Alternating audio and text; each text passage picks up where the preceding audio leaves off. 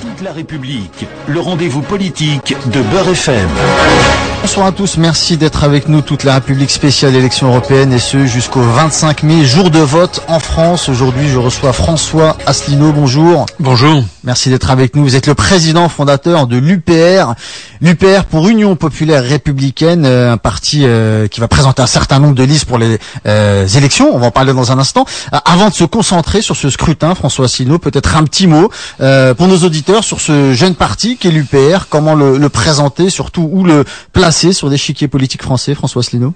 Alors d'abord l'UPR n'est pas si jeune que ça, je l'ai créé il y a sept ans euh, lors du 50e euh, anniversaire euh, de la signature du traité de Rome qui crée le marché commun, lançait le coup d'envoi de la construction européenne. L'UPR a plusieurs particularités sur la scène politique. Premièrement, nous proposons la sortie de l'Union européenne et de l'euro, et de façon juridique par l'article 50 du traité de l'Union européenne. Donc il y a un article dans les traités, donc on a le droit d'en sortir, ça c'est très très important. La deuxième chose, c'est que nous proposons également de sortir de l'OTAN, pour arrêter que la France soit entraînée dans des guerres néocoloniales et illégales, notamment au Moyen-Orient.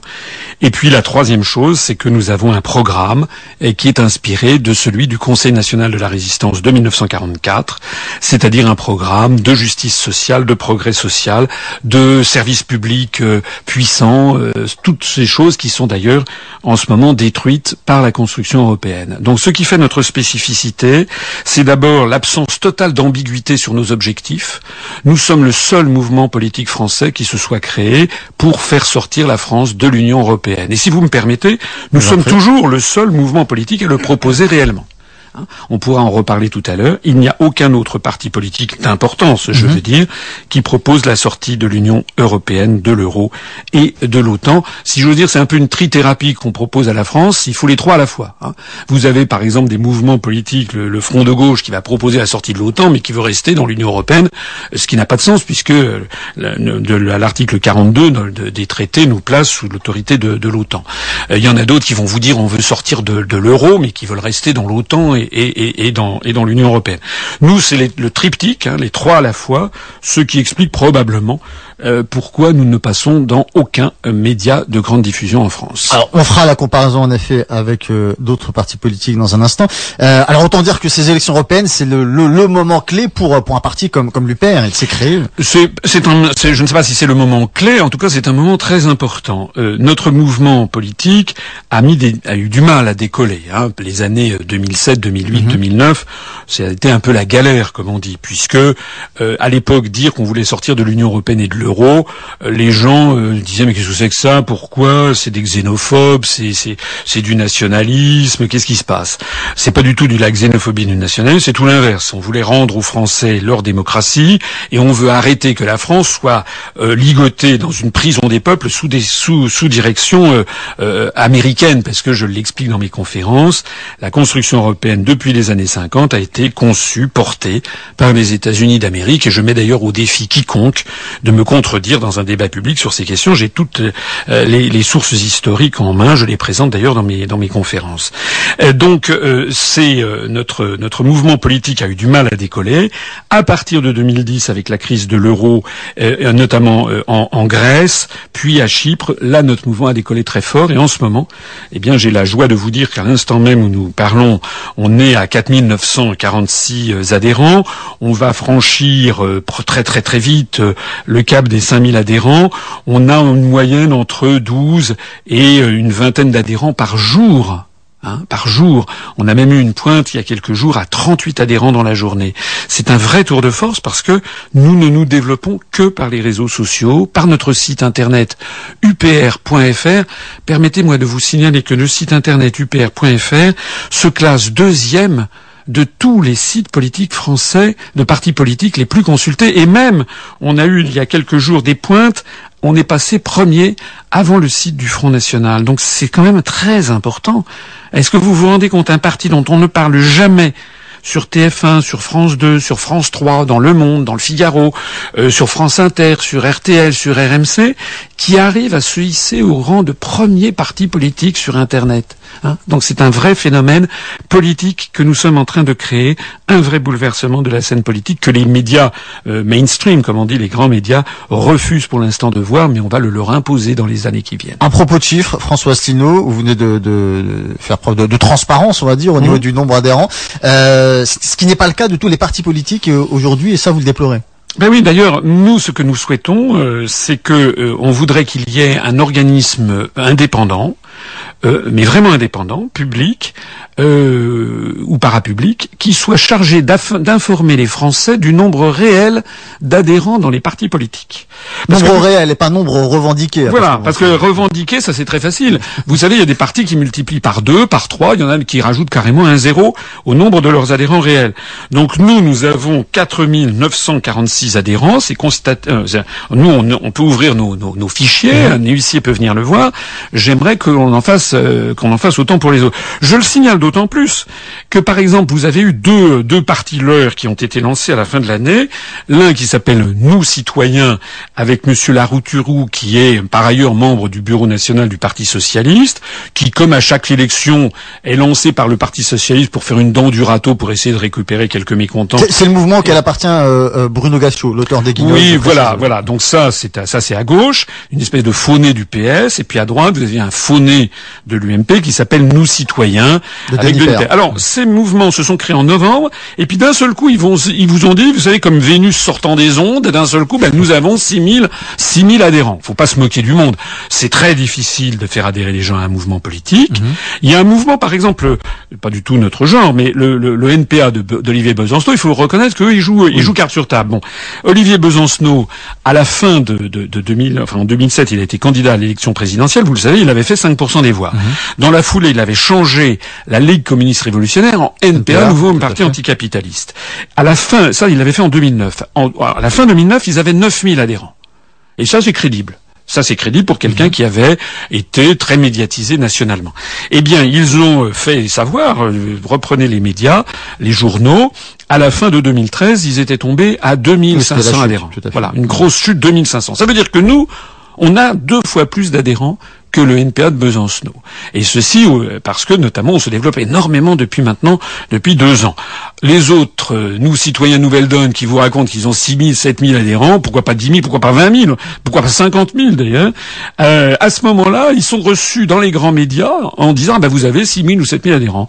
Nous, nous considérons que c'est scandaleux parce que il n'y a aucune validation qui puisse permettre de, de, dire aux Français c'est vrai, voilà le nombre exact d'adhérents. Après tout, est-ce qu'on imaginerait par exemple, que euh, des entreprises, des grandes entreprises, puissent balancer dans la, nature des bilans complètement truqués. Il y a quand même un système de commissaire aux comptes qui est là pour valider. Eh bien, nous, nous voudrions qu'il y ait une espèce de commissaire aux comptes du nombre d'adhérents dans un parti qui puisse valider, puis dire voilà aux Français la réalité des forces politiques en, France. Le 25 mai prochain, euh, de quelle manière sera présent l'UPR lors de, de, ces élections? Vous serez présent sur les huit Alors, nous sommes présents sur les huit circonscriptions, y compris sur la circonscription Outre-mer. Je me permets de signaler que ça ne va pas de soi, puisqu'il n'y a pas tant de partis politiques que ça qui sont capables de le faire. Alors, il y a dans certaines régions, par exemple, en Ile-de-France, il y a 31 listes, mais il y a des listes totalement fantaisistes, euh, et qui ne sont présentes qu'en Ile-de-France. Ou bien il y a une liste des bérets rouges, là, vous savez, elle n'est présente que dans la région euh, ouest. Nous, nous sommes présents dans les huit circonscriptions, et notamment, ben, le NPA dont je parlais tout à l'heure, il n'a pu présenter des listes que dans cinq des huit régions.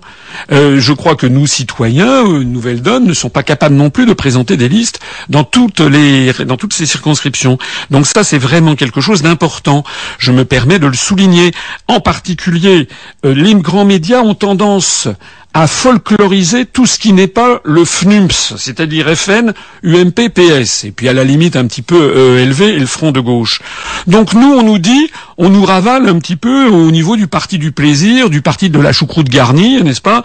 Euh, C'est que bah oui, bah, on serait, on est traité parmi euh, parmi les, les, autres. Ça, c'est un mensonge. Les médias devraient quand même attirer l'attention des Français sur quels sont les partis politiques qui sont en mesure de présenter des listes dans huit circonscriptions, mmh. et pas seulement ça, mais qui sont capables de payer des bulletins de vote, puisqu'il faut financer les 47 millions de bulletins de vote, et qui est-ce qui est capable de financer par ailleurs les, ce qu'on appelle les circulaires électorales, les professions de foi?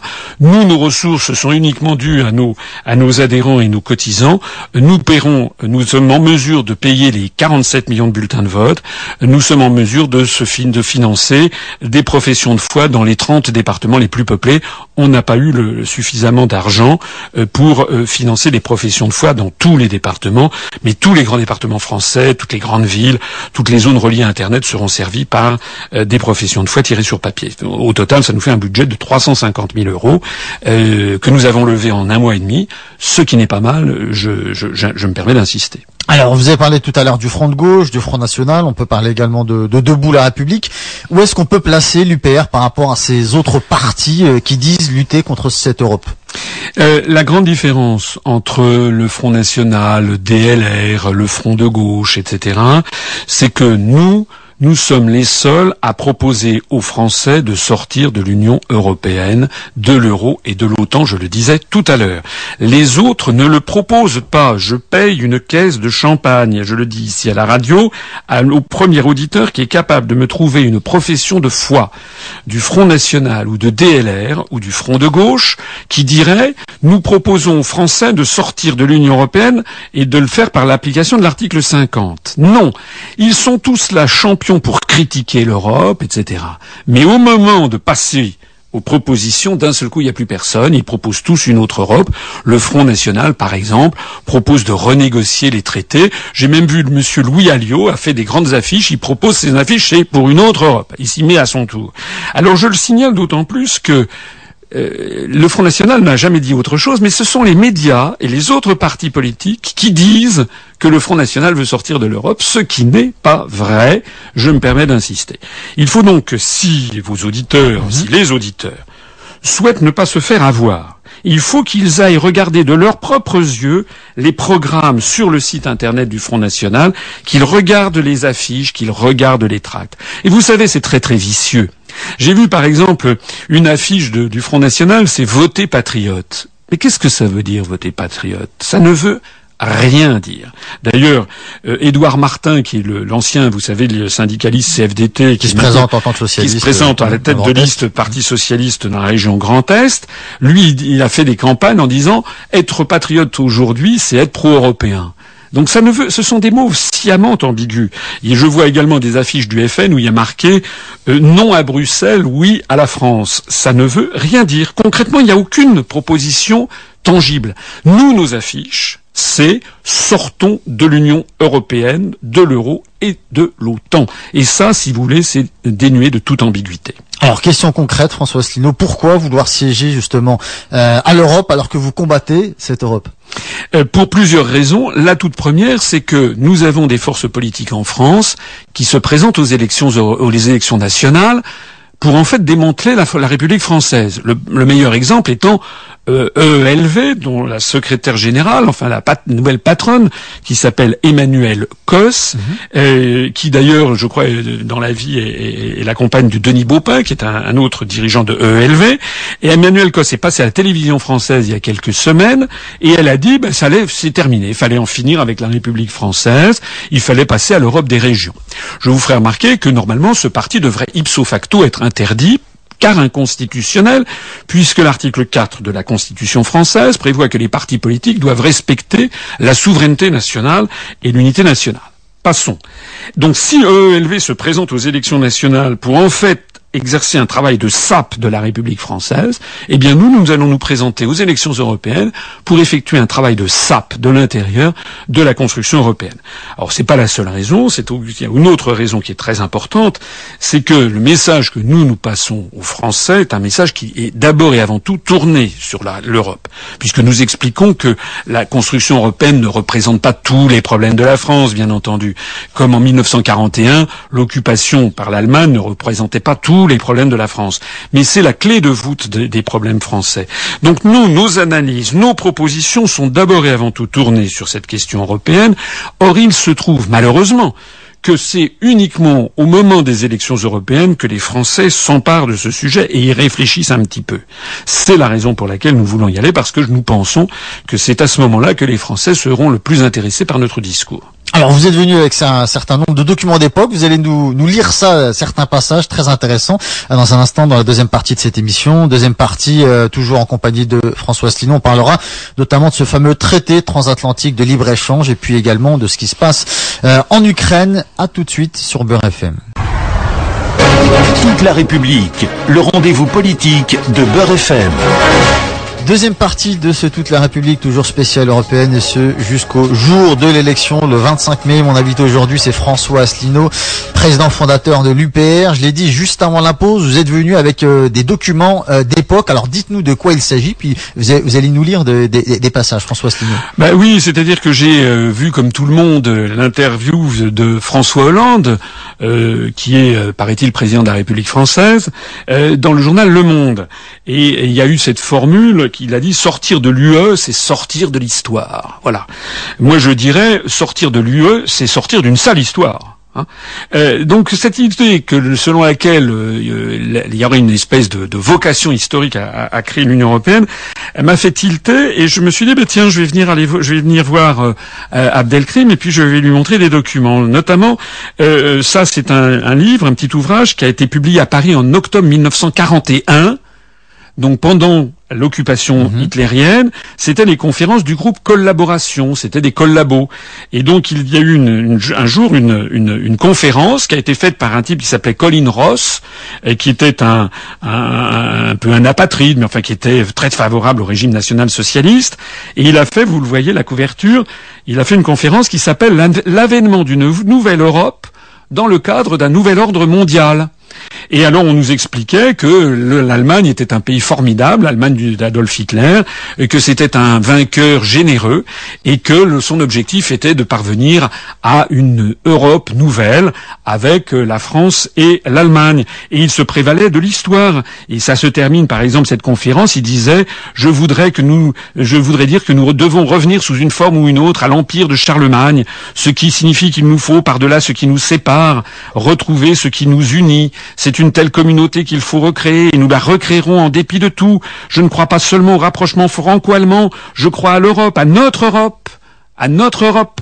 Vous savez que notre Europe, d'ailleurs, c'est le think tank qu'a créé Monsieur euh, euh, Jacques Delors, qui s'appelle Notre Europe, à la nouvelle Europe qui sera une grande patrie commune des Français et des Allemands. Et puis j'étais une carte postale. Alors ah oui, ça c'est une carte postale qui a été euh, diffusée lors de l'exposition qui s'appelait La France européenne, qui a eu lieu à Paris en 1942 et qui était censé fêter le 1200e anniversaire de Charlemagne. Vous savez d'ailleurs qu'aujourd'hui, enfin à notre époque, le prix Charlemagne récompense les grands Européens, comme par exemple Angela Merkel, Jean-Claude Trichet, mais aussi Bill Clinton, qui a été récompensé comme étant un grand Européen par le prix Charlemagne. Alors sur cette carte postale de 1942, je lis ceci. L'Empire européen de Charlemagne, douze siècles avant que s'esquisse aujourd'hui la communauté européenne. C'est écrit en 1942. Hein. Charlemagne avait réuni sous son sceptre les principaux pays de l'Europe. Son empire n'était ni allemand ni français, il était européen.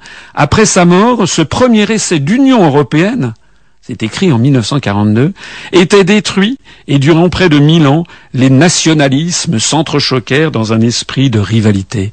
C'est extraordinaire. Ce texte, on dirait qu'il a été écrit il y a quelques jours et à la limite, M. Hollande aurait pu le signer ou M. Copé ou Mme Emmanuel Cos n'aurait pu nous faire la leçon de morale en disant les nationalismes s'entrechoquèrent. Ça, c'est l'Allemagne hitlérienne, c'est l'Allemagne d'Adolf Hitler qui dictait ça au collabo français en regrettant les nationalismes. De qui se moque-t-on De la même façon qu'aujourd'hui d'ailleurs, on nous explique que l'Europe c'est la paix, au même moment qu'on nous explique que l'Europe c'est la paix, on est en train de faire quoi? On est en train de détruire des États-nations euh, euh, qui, qui, ont été qui sont qui sont pulvérisés, euh, l'Afghanistan, l'Irak, le Soudan avec le Sud-Soudan qui part maintenant en anarchie générale, la Libye, la Syrie et puis l'Ukraine. Oui, où d'ailleurs où d'ailleurs l'Europe soutient les partis nationaux socialistes, Svoboda par exemple, le, le ministre français des Affaires étrangères, Monsieur Fabius, est allé rencontrer euh, le Oleg Tianibok, qui est le, le patron du Parti national socialiste euh, euh, ukrainien. Pendant ce temps-là, Jean-Yves Le Drian, ministre des Affaires étrangères, est allé en Estonie pour aller soutenir le gouvernement estonien et notamment son homologue, le ministre estonien des Défenses, qui s'appelle Monsieur Reinsalu. C'était il y a un mois. le, ce Monsieur Reinsalu vante le mérite des Waffen-SS et donne les Waffen-SS comme modèle à la jeunesse estonienne. Et moyennant quoi la France a décidé de prépositionner des mirages ou des avions de chasse euh, pour euh, éventuellement euh, dans un conflit vis-à-vis de la Russie. Hein. On est en train de recréer la nouvelle Europe effectivement des années 40 dont l'ennemi principal était la Russie ce conflit en Ukraine, est-ce qu'il peut vraiment dégénérer en, en, conflit mondial? Certains, certains spécialistes, certains observateurs en parlent, d'après vous, je, je, ça serait difficile de lire dans le mar du café. Il y a des éléments objectifs qui montrent que l'on pourrait aller vers une dégé... Euh, vers, vers, vers, un, vers, vers, ce que ça dégénère, que les affaires dégénèrent. Euh, fort heureusement, on a affaire quand même à, à, à, des gens qui sont responsables. En tout cas, Vladimir Poutine, je pense, est un homme très responsable. Et donc, euh, euh il y a quand même de part et d'autre des, des, des, des armes de destruction massive, c'est le cas de le dire, qui pourrait réduire la planète en cendres. Vous avez peut-être noté que hier, euh, la, Russie a, s'est livrée à des, à des nouveaux essais de, de, de, de missiles balistiques intercontinentaux pour faire, pour montrer ses muscles. Euh, donc j'espère, je, pense que ça ne va pas dégénérer en conflit planétaire. En revanche, ça peut dégénérer en conflit régional. Euh, il peut y avoir une espèce de, de guérilla permanente euh, financée par l'euro-atlantisme, les États-Unis et l'OTAN sans qu'ils apparaissent clairement. Et puis ça peut aussi dégénérer vers une espèce de forme larvée d'anarchie. C'est ce que cherche euh, la puissance euh, hégémonique américaine en ce moment. Je le disais tout à l'heure. De plus en plus, il s'agit de démanteler euh, les États-nations pour en fait voilà, briser toute possibilité de résistance au rouleau compresseur hégémonique américain à propos euh, des Américains, des États-Unis, un petit mot ou un gros mot sur ce euh, fameux traité transatlantique de libre-échange. Est-ce qu'il va vraiment bouleverser notre quotidien, François Asselineau? Ah, C'est pas un grand mot, c'est un gros mot que j'ai envie de dire. euh, non, le, le, traité de transatlantique est, un, est une, un véritable scandale. C'est un scandale démocratique d'abord, puisque tout ceci se fait dans le dos des peuples. Pas seulement dans le dos des peuples, dans le dos des gouvernements la regrettée Nicole Brick, qui était ministre du Commerce extérieur, vous savez qu'elle s'est fait virer là euh, au changement de gouvernement parce qu'elle avait trouvé que la, nourriture servie à l'Élysée était, elle, avait, elle avait dit dégueulasse. Bon, elle s'est fait virer comme une malpropre, c'est finalement assez justice. Mais néanmoins, quand elle était ministre du Commerce extérieur, en tant que telle, elle avait demandé à la Commission européenne d'avoir un état de, de l'évolution des négociations entre la Commission et les États-Unis. La Commission a dit non. Mais enfin, non d'une pipe la commission, ça devrait être les employés des peuples. Mhm. D'ailleurs, de façon plus générale, les, élus des, des, peuples, les élus du peuple français ne se considèrent plus comme les employés du peuple. Ils se considèrent désormais comme les employés de Goldman Sachs ou de Monsanto. C'est de ça qu'il s'agit. Ce traité transatlantique donnerait, s'il est ratifié, la possibilité à des grands groupes industriels ou financiers, Goldman Sachs, Monsanto, BASF, pas uniquement américains d'ailleurs, mhm. enfin, à, toute une oligarchie financière et industrielle, la possibilité d'attaquer les États si les États prennent des mesures politiques, économiques ou sociales dont ils estiment que ça nuit à leurs intérêts. C'est-à-dire que ce, traité a au fond pour objectif eh de revenir au Moyen Âge, de créer des féodaux. Alors cette fois-ci, c'est plus le comte de Toulouse ou le duc de Bourgogne. Cette fois-ci, ce sont les patrons de très grandes entreprises bancaires ou financières. Et puis les peuples sont ravalés au rang de, au rang de, de, de vassaux de ce système. Donc euh, c'est d'une très grande importance. Nous faisons d'ailleurs campagne sur cette affaire. On n'est pas les seuls. Il y a notamment à gauche euh, des mouvements politiques qui s'émeuvent, hein, ou des associations comme Attaque, ou des mouvements comme le Front de gauche. Simplement, nous, ce que nous sommes les seuls à dire, c'est que si nous restons dans l'Union européenne, eh bien, on va, les on l'avoir, le traité transatlantique.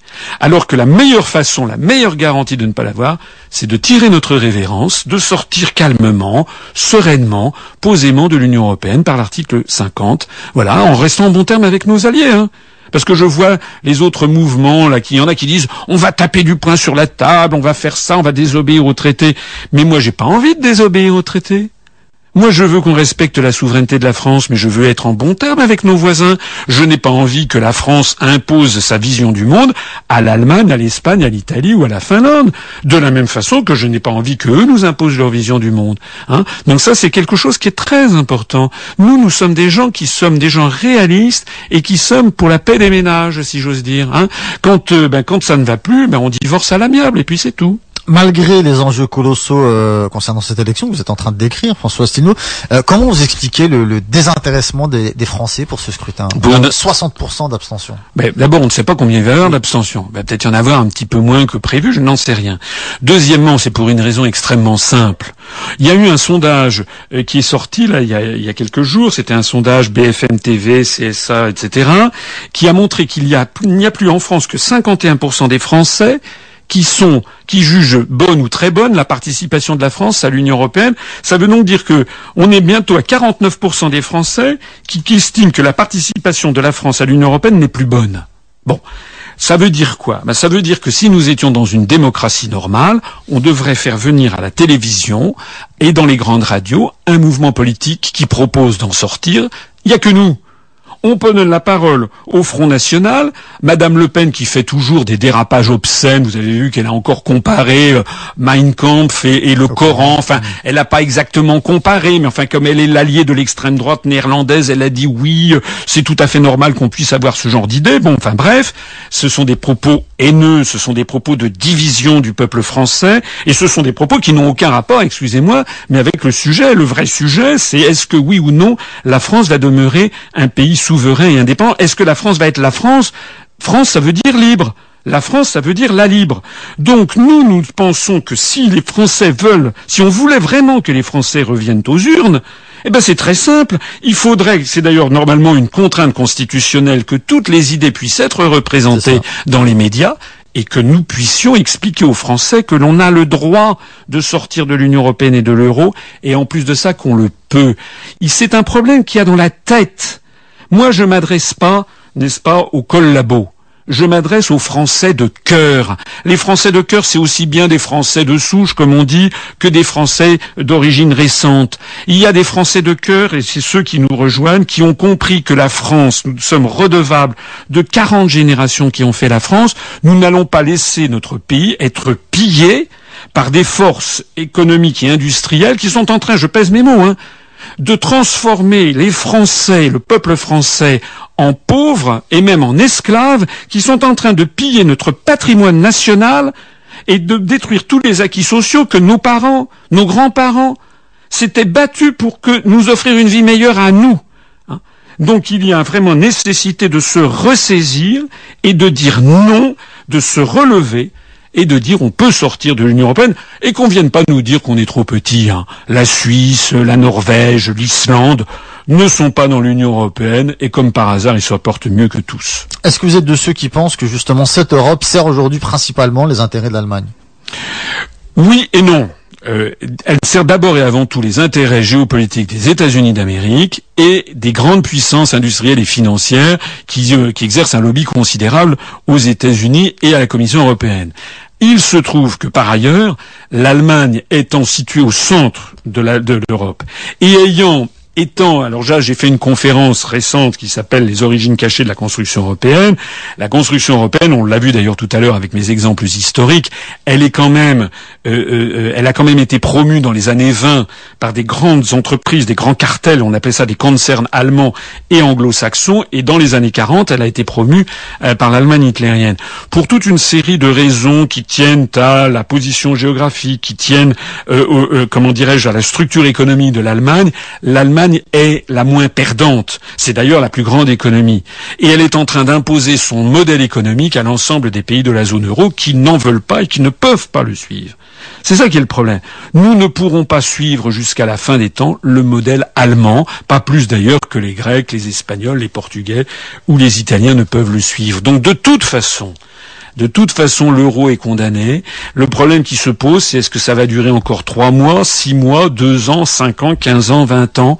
Et plus ça durera, et plus l'explosion finale sera catastrophique. Allez, il nous reste une petite minute, François Sino. Je vais vous laisser tout simplement dire un mot à l'intention de nos auditeurs, euh, potentiels électeurs, potentiels euh, euh, votants pour, pour l'UPR. Eh bien, je dirais à tous les électeurs de se mobiliser pour la toute première fois, il faut vraiment qu'ils fassent preuve de discernement. Pour la toute première fois, ils peuvent aller voter pour l'UPR, François Asselineau en Ile-de-France, mais dans d'autres Régis Chaman dans la région sud-ouest, Vincent Brousseau dans le centre, Daniel Romani dans la région sud-est, etc. Pour la première fois, ils peuvent aller voter pour un mouvement politique honnête, sincère, compétent, qui n'est pas un mouvement tordu, qui leur propose de sortir de l'Union européenne, de l'euro et de l'OTAN. C'est la toute première fois qu'un tel mouvement se présente à une élection nationale. Il faut vraiment saisir l'occasion. François Asselineau, merci. Merci. On vous, dit à très bientôt sur Beurre FM. C'est la fin de ce Toute la République. Euh, merci de nous avoir suivis. La suite des programmes, c'est Fou de foot à 18h avec Mohan et toute son équipe. Très bonne soirée sur Beurre FM et à lundi 20h30 pour les informer. Toute la République, le rendez-vous politique de Beurre FM.